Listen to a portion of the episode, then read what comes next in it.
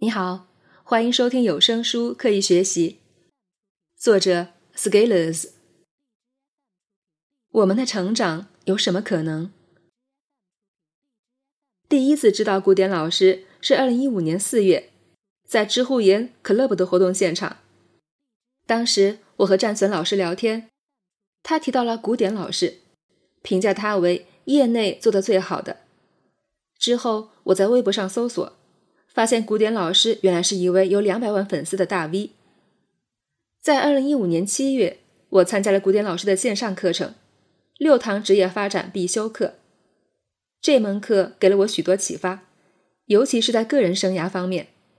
我第一次看到有人将这个问题以体系化的方式做出了如此清晰严谨的全面剖析。在整个课程中，古典老师旁征博引，引经据典。让我脑洞大开。之后到了二零一五年十月，机缘巧合，在古典老师的引荐下，Scales Talk 成长会教传小组有机会为凯文·凯利和吴伯凡老师做过一次同传。我之后便和古典老师的交流多了起来，他对我在社群方面做的工作表现出强烈的兴趣。二零一六年六月的某一天，古典老师对我说，Scales 我们一起吃个饭吧。”但是当天北京下了一场大雨，行程不得不改期。直到七月，我们终于见面。古典老师真人比照片上还要帅，特别有精气神，一脸的胶原蛋白。而且更让人折服的是，才华比颜值还要高。吃的什么饭我已经忘记了，但是聊到的许多内容让我深受启发。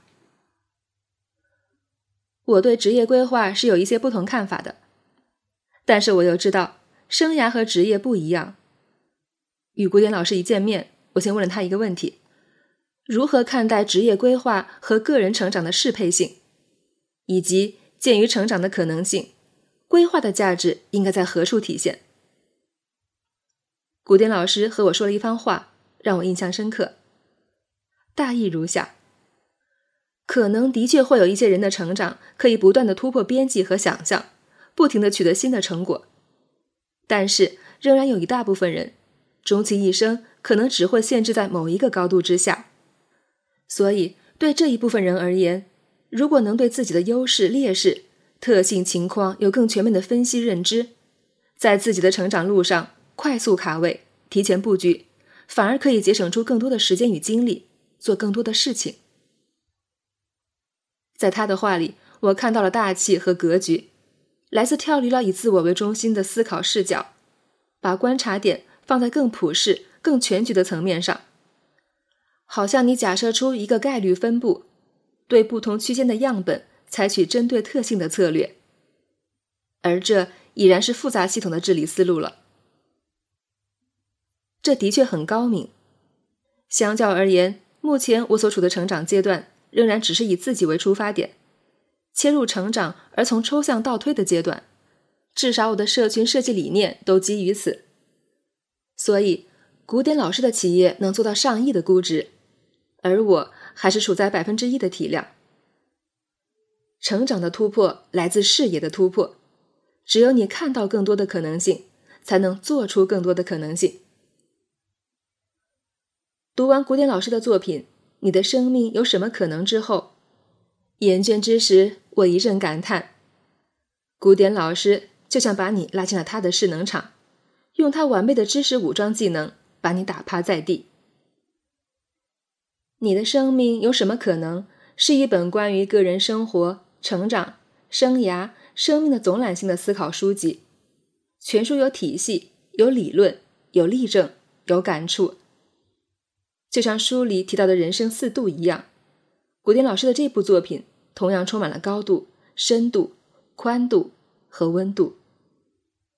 正如书的题目所述，当我们讨论一个事项的可能性的时候，一方面要建立一个体系，通过这个体系的尺度和视角对考察对象进行分析；另外一方面还需要有一个足够大的胸怀，能容纳各种不同的可能性。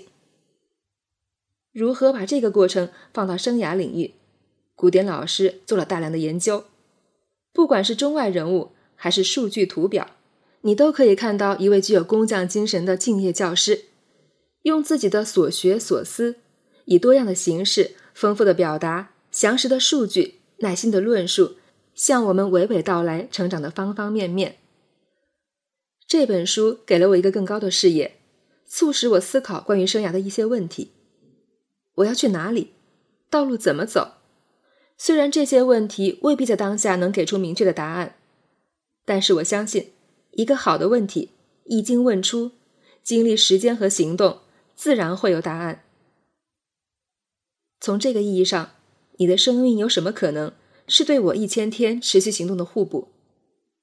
我目前强调的地方在于单点切入带来生活的改变，而古典老师在书中讲的是生涯领域里的治国理政。我们每个人都是自己内心的国王，需要做好自己的王，理好自己的政。而我们的成长，也就是在自己的内心世界努力的玩，玩出花样来，玩出名堂。我看到古典老师用写给女儿的信作为作品结尾，看到的是一位父亲对出生女儿深沉的爱，告诉女儿生命的真相，告诉她这个世界本来的样子。与世界的关系，在我眼中看到的是一位充满智慧的父亲的担当，这是一种责任。把真实的情况告诉你，不管是否残忍，给你无限可能的祝福，但是也会给你足够多的信息和指导。你的生命有什么可能？是标题，也是一个问题。但是古典老师以一本书的方式身体力行。亲自演绎了一种智慧担当、颜值高、和蔼可亲、有才华的可能性。此文完稿后，我与古典老师进行交流。他说：“你是真正理解我的。”古典老师表示，在《你的生命有什么可能》一书里面，他最喜欢的就是人生四度、三叶草和给弯弯的信。此处我的内心活动是：你看。我对作者精神的领会还是蛮准确的，四度和信我都在本文中提到了。另外，古典老师还提到了一点，我认为很重要，因此摘录如下：可能性的正态分布是非常重要的部分。其实，大部分人只有一个规划好自己的可能性，而只有少部分人是有改变自己的可能性的。这个可能性是可以通过经济、时间、阶层计算出来。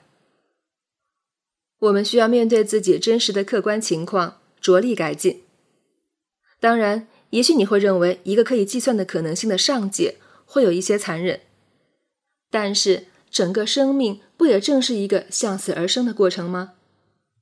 假使我们能认识到自己的瓶颈和困境，也许在时间的作用下，从结果上看，我们能有一丝可能性突破这个困境，即便只有这一丝一毫的可能性。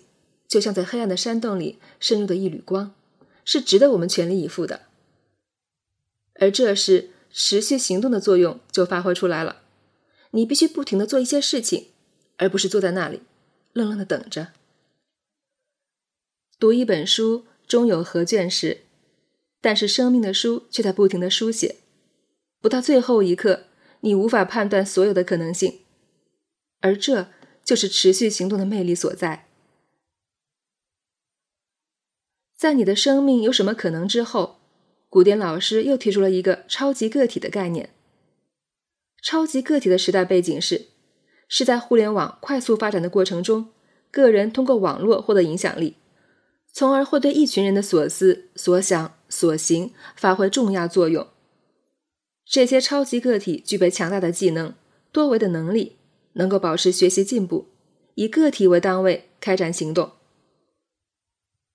古典老师还说过，超级就是你用超越习性的方式，更快、更高的超过别人，成就自己。超越习性是指刻意学习、刻意训练，不用自己的本性、下意识的反应做事，而个体是持续行动、不断努力做出成就的那个人，就是自己。从这个角度来看，古典老师就是超级个体。在用自己的行动做榜样，不断探求更多的可能性。我们的成长有什么可能？持续行动，刻意学习，超级个体，你也可以。